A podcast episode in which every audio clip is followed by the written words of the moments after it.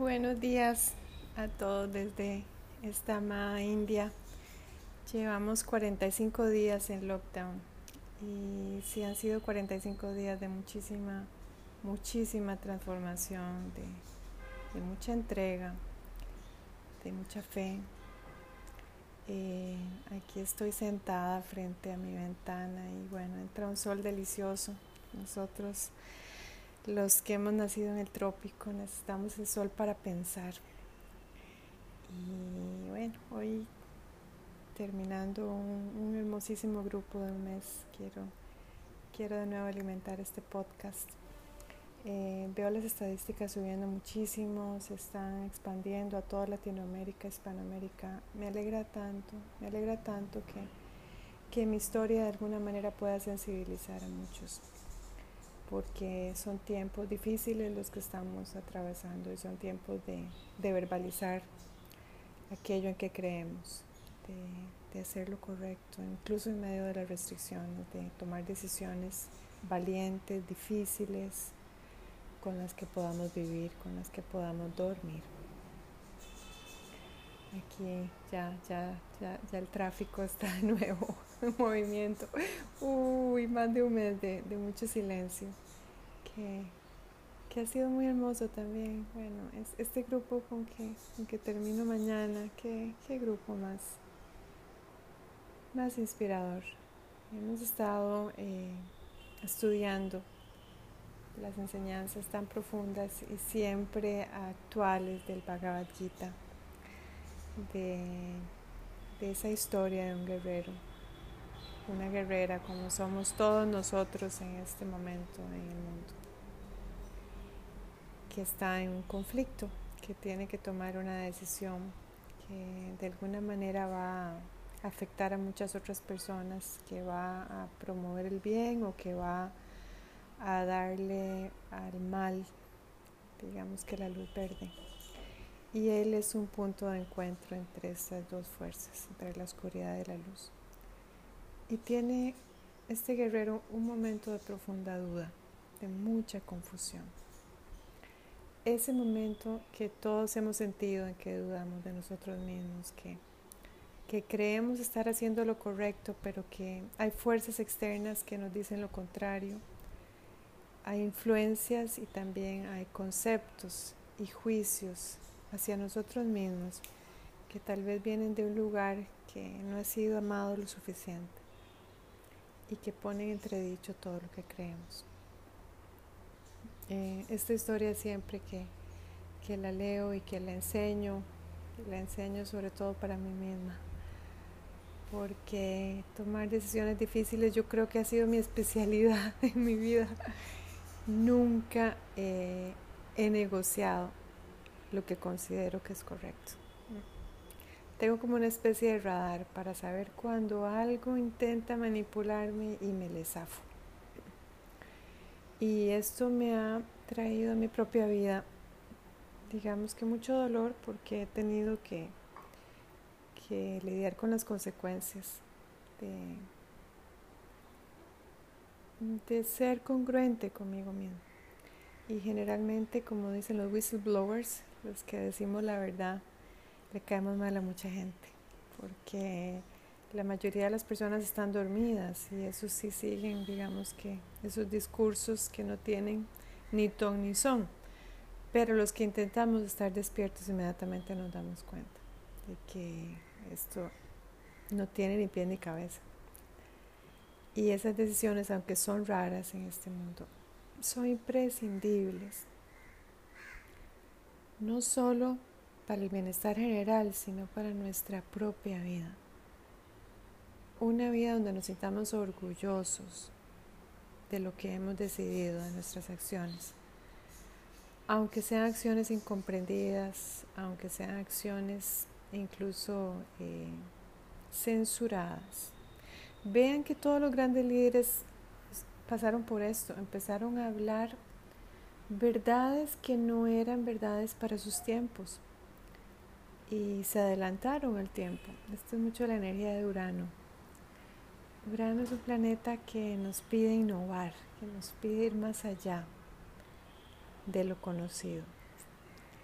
Y Urano es en nuestra, digamos que astrología personal, el que nos impulsa a ser diferentes, a crear con intención y propósito, aunque verdad en el momento Van Gogh no fue con, comprendido, fue hasta después de su muerte que el arte de Van Gogh explotó.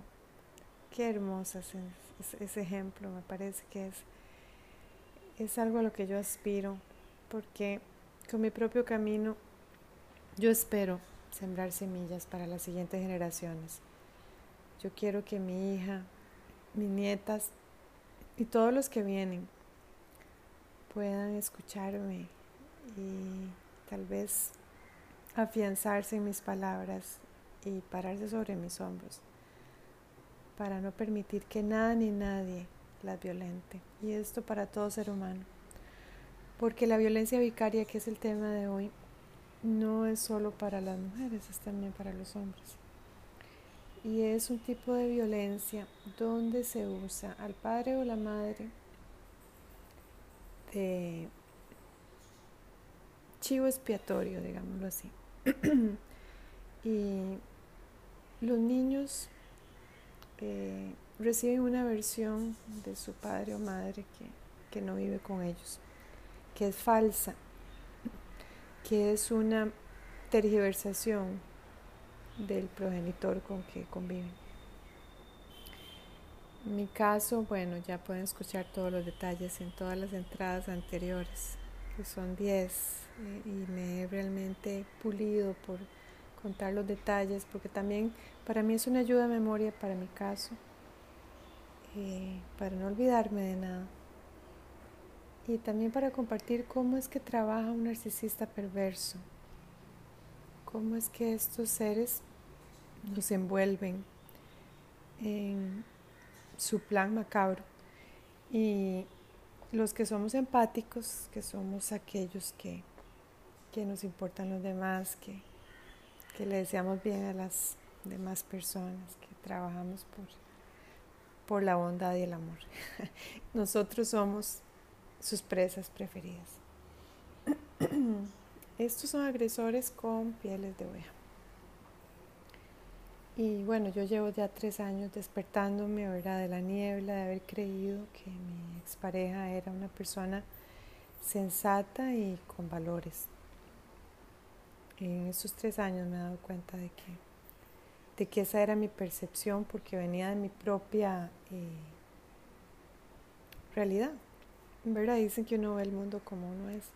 A veces uno ve el mundo mejor de lo que es eh, y a veces uno se cuenta muchas fantasías sobre lo que es. Y, y gracias a Dios yo siempre digo que, que la herramienta que yo uso a diario, que es mi práctica de yoga, mi meditación me ha ayudado tanto a, a, limpiar esos humos, esas confusiones, esas percepciones erradas y a volverme más objetiva.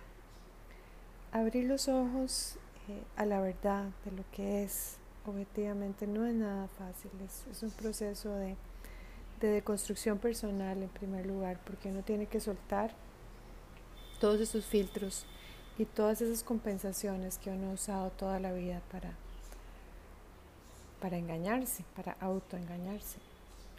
Puede ser muy crudo y por eso es que el yoga para mí me ha, me ha constituido mi, perdón, mi apoyo diario, porque en este proceso de construcción, sin el apoyo de un maestro y sin la práctica diaria, más bien nos vamos a sentir más perdidos y más solos y, vamos a sentir todavía más la incertidumbre y el miedo.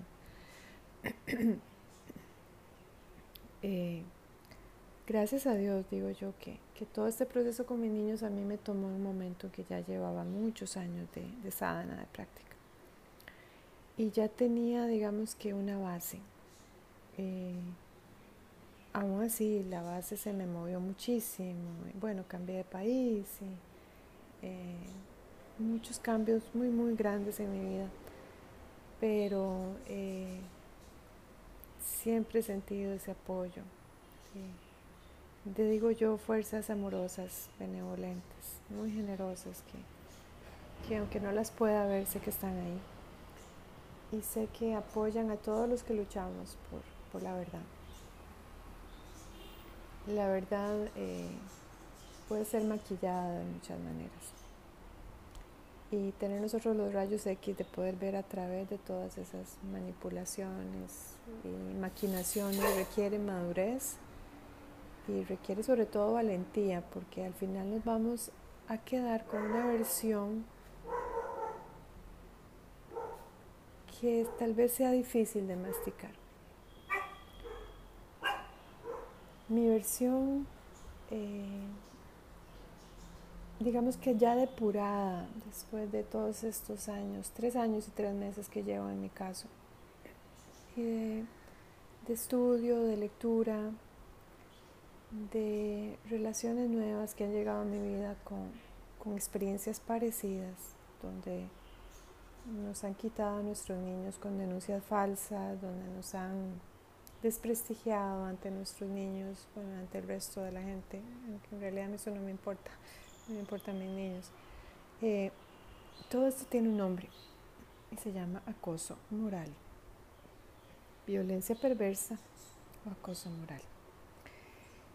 Entonces aquí estamos frente a un personaje que es el acosador o el perverso o el violento, con piel de oveja a veces, que lo que quiere es, digamos que, obtener algo y para eso traza un plan macabro y al final desembarazarse de, del cadáver, básicamente eso es lo que usan a alguien, ¿verdad? Para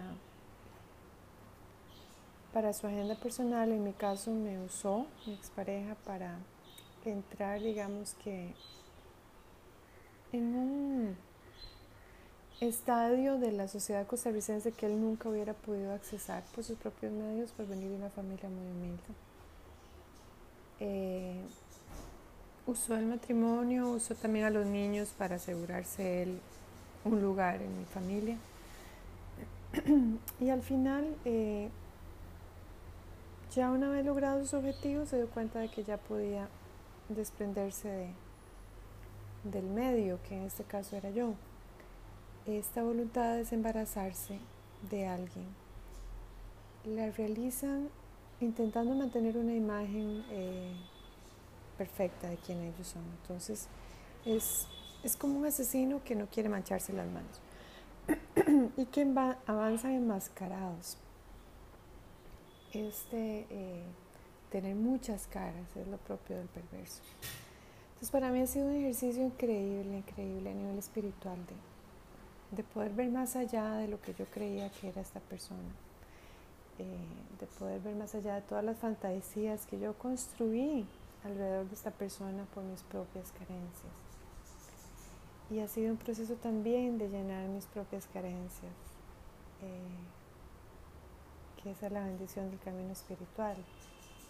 Y una vez que uno está lleno, uno comienza a ver a dónde es que uno ha estado compensando, a dónde es que uno ha estado engañándose a uno mismo, a dónde hemos, digamos que, tapado la verdad por nuestra propia incapacidad de digerirla. Eh, lo que sucede en la violencia perversa o el acoso moral es un asesinato psíquico. Eh, el, agresor, que es el padre o madre de nuestros hijos, lo que quiere es romper el vínculo de apego de los niños a cómo haya lugar. Y para esto, bueno, utilizan procesos legales, utilizan la maledicencia, utilizan los chismes, utilizan mil y una herramientas de la oscuridad. Mi historia es la historia de cómo salirse de las garras de estos perversos. Esa es mi historia, eso es lo que yo puedo compartirles con ustedes. Porque este es un tipo de violencia que es muy objetiva y que lo que busca es a uno desempoderarlo. Nos hacen dudar de nosotros mismos. Y la mayoría de las personas lo que hacen es simplemente callar y sufrir en silencio y se vuelven realmente víctimas de estos seres. Eh, el perverso eh, utiliza a sus propios hijos para infligir eh, daño, sufrimiento y dolor al excónyuge. Y esta violencia en los niños, bueno, yo, yo, he estado trabajando con una psicóloga especialista en niños y adolescentes para comprender el proceso de mis niños y también de alguna manera ser yo un instrumento hacia su rehabilitación futura. Eh, en vez de ser parte de todo este drama que el padre ha construido. Y esta violencia en los niños, eh, ellos escuchan que su madre es una mala madre, que su madre es una mala mujer. Eh, escuchan muchas cosas que los obligan a, digamos que enterrar el amor que tienen ya sea por su papá por su mamá en el fondo de su corazón. Eh, estos perversos lo que hacen es que quebrantan la voluntad de estos niños y estos niños se van a volver unos niños muy dóciles y obedientes. Primero porque viven en este reino del terror y segundo porque su sobrevivencia está en entredicho. El deseo que estos perversos tienen de anular al padre o la madre a través de sarcasmos, a través de una energía de odio eterno hacia el padre o madre ausente. Eh, esto es brutal, es una autoridad aplastante que ejercen estos alienadores sobre los niños y que obligan a los niños a, a partirse. Esa es la única forma que ellos pueden sobrevivir. Tienen que eh, enterrar al padre o la madre que están siendo eh, atacados para ellos poder sobrevivir con estos eh, violentos, perversos, maquiavélicos, malvados, psicópatas. En mi caso y en muchos casos la ironía es que la ley le da los niños a estos psicópatas. Y dígamelo a mí, que llevo tres años y tres meses intentando recuperarlos. Eh, no he logrado mayor cosa porque logré una llamada y en los últimos 10 meses el padre se ha encargado de, lavarles a los niños el cerebro todavía más para que no me hablen. Entonces, aunque hay una llamada judicial, eh, los niños dicen que no quieren hablar. Ya esto es un síntoma en sí mismo de ese splitting, de esa, digamos, fragmentación que los niños están este, sufriendo. Esto es maltrato infantil de, de lo más bajo. Solo la ley puede limitar el alcance de la violencia de estos perversos. Y esa es mi lucha. Mi lucha es intentar recuperar a mis niños lo antes posible para rehabilitarlos, para sacarlos de las garras de esta gente que los tienen como rehenes, que les impiden la comunicación con mi familia en Costa Rica, que les han borrado toda su familia materna de su realidad. Este perverso no va a soltar a su presa nunca porque eh, para ellos el niño es simplemente un instrumento para ellos lograr su cometido, que es dañar a, su expareja. No tiene escrúpulos, no tiene ningún tipo de remordimientos. Y el padre o madre, los que estamos fuera y que vemos toda esta violencia infligida sobre los niños, wow, es, es es tan doloroso, es tan doloroso. Yo, gracias a mi práctica espiritual y a mi maestro, yo me sostengo y, continúo luchando por ellos, pero es para perderla. Es, es, es una sensación de impotencia, sobre todo porque los sistemas judiciales en familia no están calibrados para detectar esta perversidad y lo único que ellos ven son versiones superficiales. A los niños los llevan a declarar y los niños dicen cosas que que tal vez no sienten, pero que tienen que decir bajo la amenaza de vivir con estas personas. Mm, yo he intentado estudiar de verdad por qué, por qué fue que me sucedió esto, qué fue la, relación con esta persona que, que yo consideraba incluso Este, una persona sensata, cómo fue, fue que, que decantó en todo esto. Mm, a veces lo que sucede es que esta gente, estos perversos, se niegan a responsabilizarse por el fracaso del matrimonio. Y ahí lo que hacen es como que, que, le tiran toda la responsabilidad al otro, ¿verdad? Eh, y, como no pueden aceptar la ruptura, entonces mm, esta violencia se trata de, bascular esa, esa, responsabilidad hacia, hacia el excónyuge. Bueno, en todos los, los divorcios y separaciones eh, es un hecho que, que la pareja es 50 y 50 el perverso no puede ver ni puede sentir tampoco el sufrimiento ni de sus niños que están siendo instrumentalizados, ni de su eh, expareja, no tiene empatía.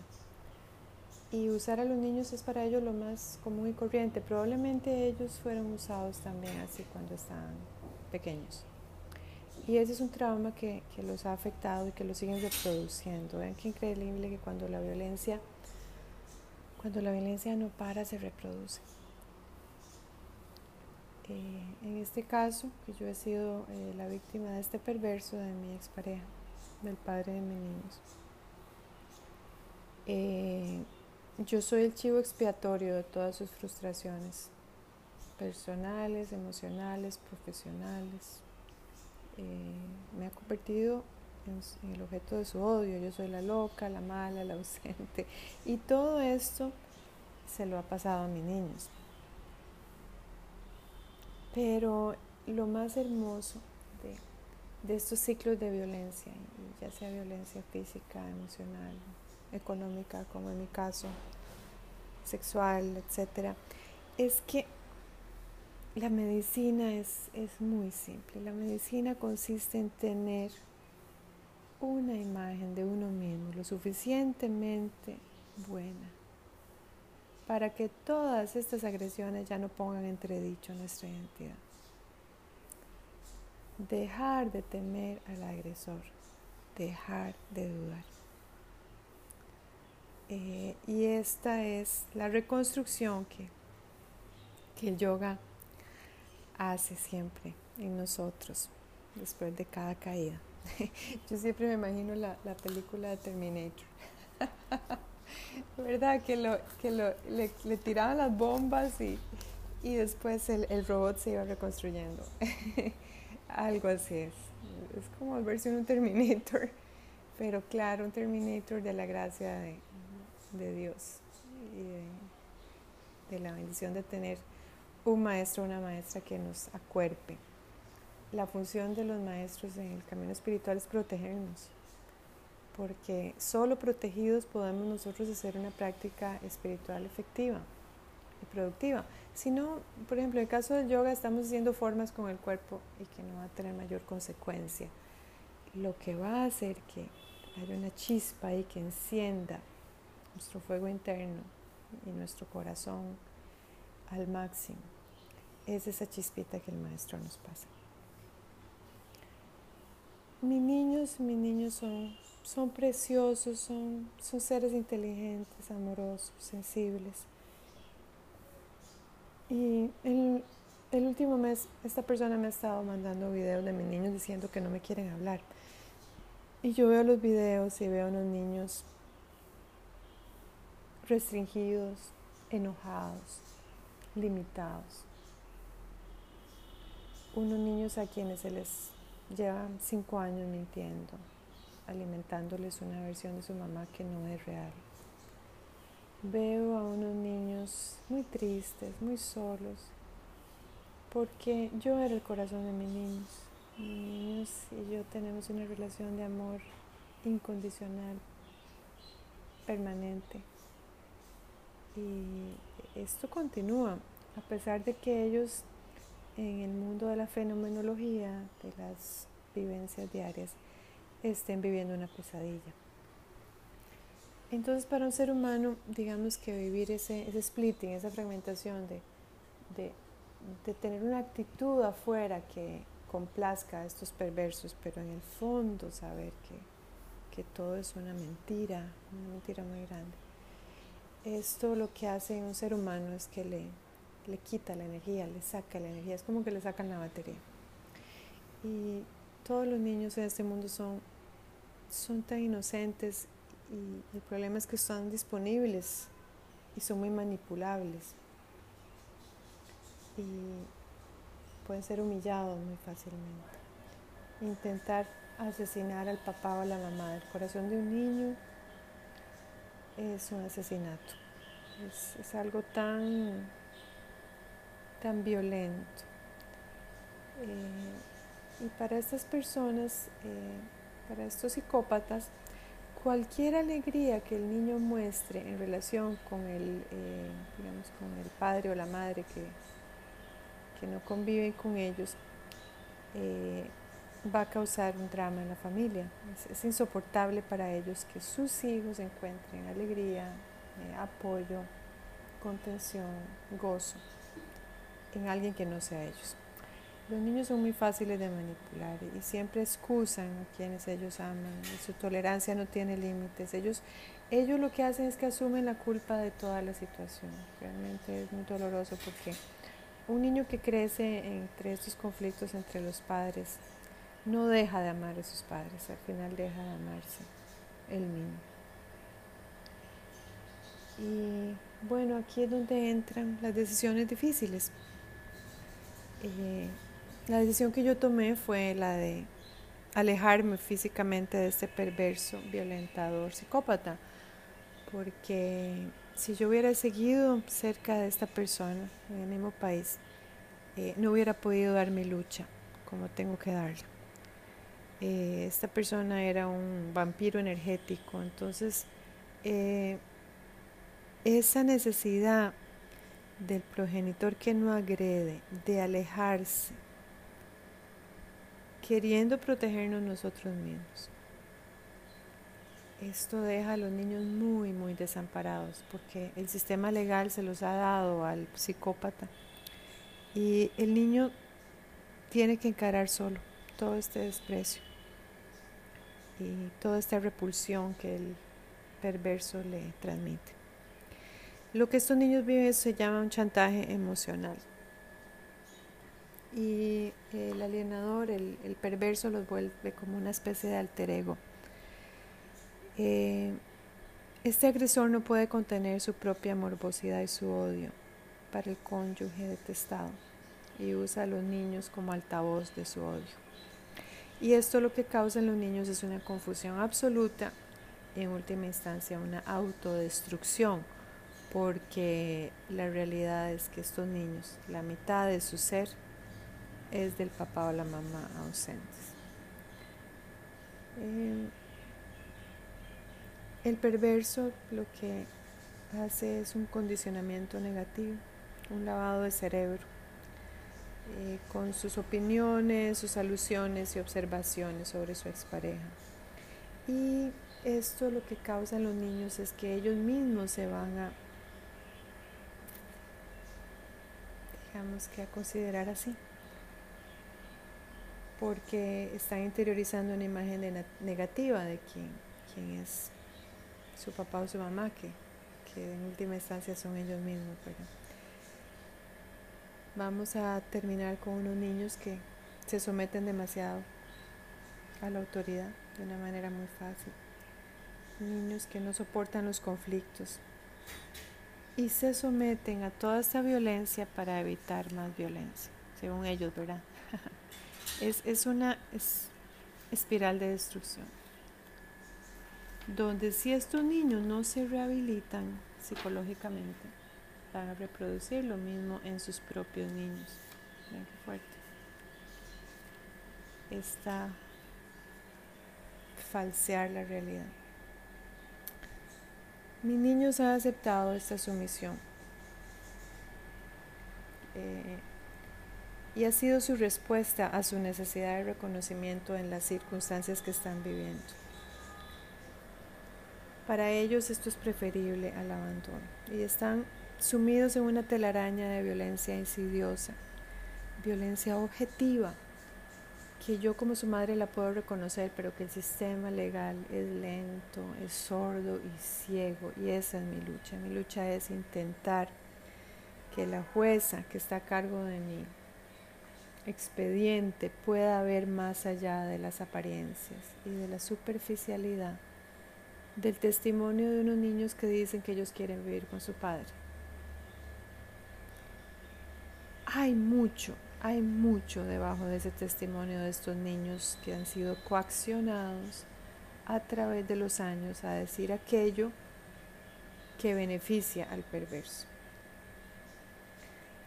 Y bueno, les comparto esto de, del acoso moral porque la reflexión es que hay, hay formas en que la ilusión o el samsara o el maya o la oscuridad intenta eh, confundirnos y mantenernos claros y mantenernos tranquilos y serenos frente a esa telaraña. Ese es el resultado y el producto de una práctica espiritual seria, comprometida, donde pongamos en primer lugar todos los días conectarnos a nuestra fuente de vida, al amor, a la conciencia, llámenle como le llamen, eso que nos tiene vivos en este planeta y que nos pide luchar por el bien, aunque sea escaso, aunque parezca que no existe, luchar por el bien, hacer lo correcto. Mm, yo sé que yo hice lo correcto. Salirme de las garras de este perverso era el primer paso para yo poder pensar claramente, encontrar mi fuerza y seguir adelante. Uno no puede dar una lucha si uno está sin energía, si uno está deprimido, triste, desconectado. Uno no puede, no llega a ningún lado. Los enemigos se lo comen. Primero, lo más importante es la autopreservación, cuidarnos, eh, encontrar espacios en nuestra vida para eh, empoderarnos. Bueno, para mí el yoga es la medicina más, más poderosa porque es algo que, que se pone mejor con el tiempo, que, que vamos soltando capas de confusión, de miedo, de percepciones erróneas, de conceptos que nos han separado de la verdad. Y la verdad no es para todo, la verdad es un plato que a veces es difícil de digerir.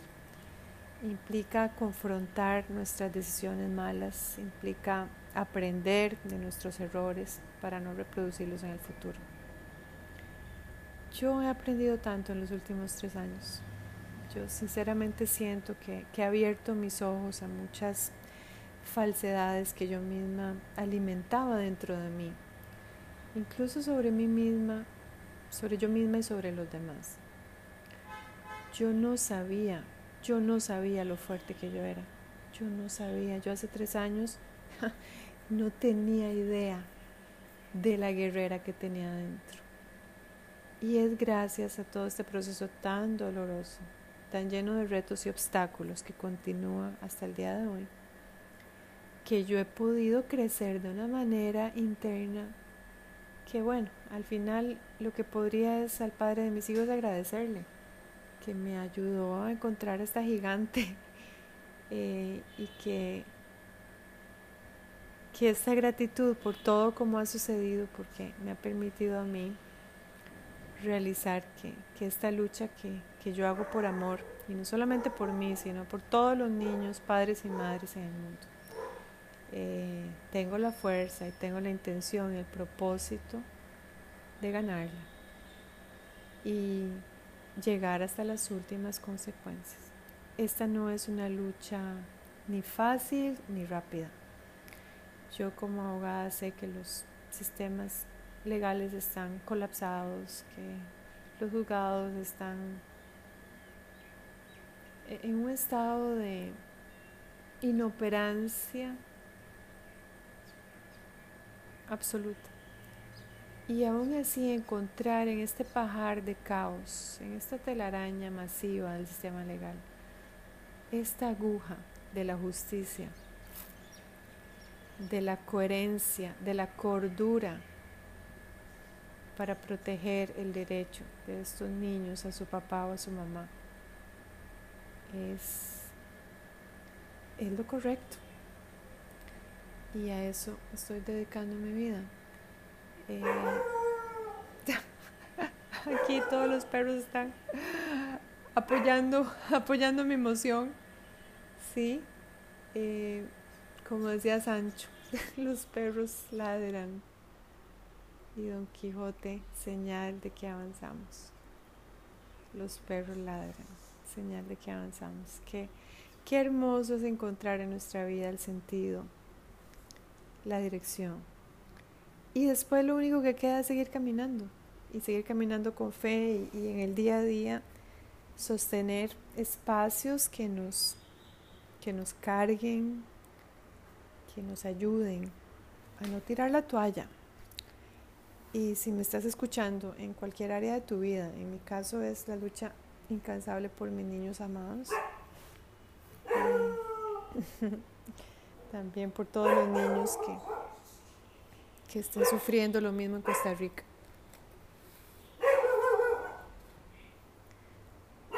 En tu caso puede ser algo distinto, pero la intención es la misma. La intención es estar totalmente presentes, absolutamente comprometidos hacia aquello en que creemos. Es una sensación muy hermosa, es una sensación de mucha paz.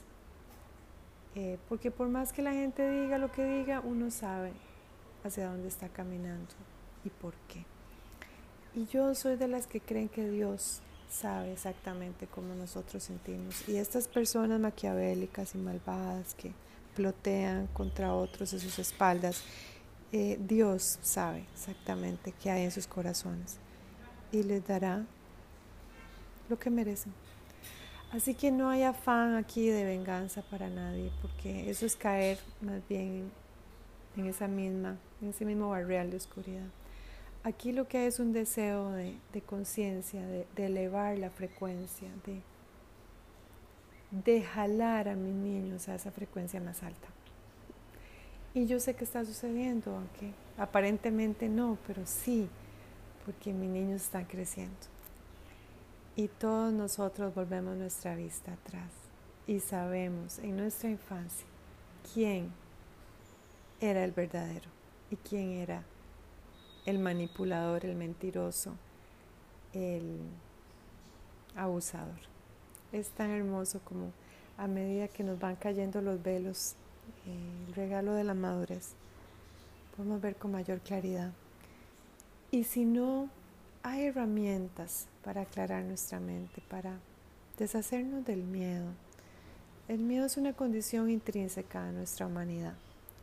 Pero podemos aprender a usar el miedo de maneras constructivas. Podemos aprender a usar el miedo para que nos dirija hacia la decisión correcta. En vez de quedarnos paralizados, rezar y pedir dirección. Y yo les aseguro que la dirección les va a llegar, así como me ha llegado a mí. En esta tierra amada, en esta India inmensa, que aunque ha sido golpeada, nunca será derrotada. Nunca la esencia de India, esta tierra mía, este hogar que me ha acogido, es infinita. Eh, está por encima de todo, de todo ese, esa mugre y es intocable en última instancia. Y esa fe que yo siento cada día antes de ir a mi mat, eh, me ayuda a, tomar durante el día las decisiones correctas para continuar esta lucha. Eh, próximamente voy a estar empezando varios proyectos con mujeres eh, y específicamente en este tema de, de, la misoginia, de la violencia de género, del, de la violencia vicaria. Así que les agradezco mucho estar acá escuchándome. Yo sé que, que juntos es más fácil y, mis palabras ojalá que, que ayuden a alguien que, que, esté pasando por lo mismo, aunque no sea un tema de, de violencia hacia, hacia nuestros niños, pero tal vez sea un tema personal. Si tenemos un propósito, si tenemos una intención y si tenemos las presencias amorosas del amor cerca, no hay ningún imposible. Muchas gracias a todos. Namaste.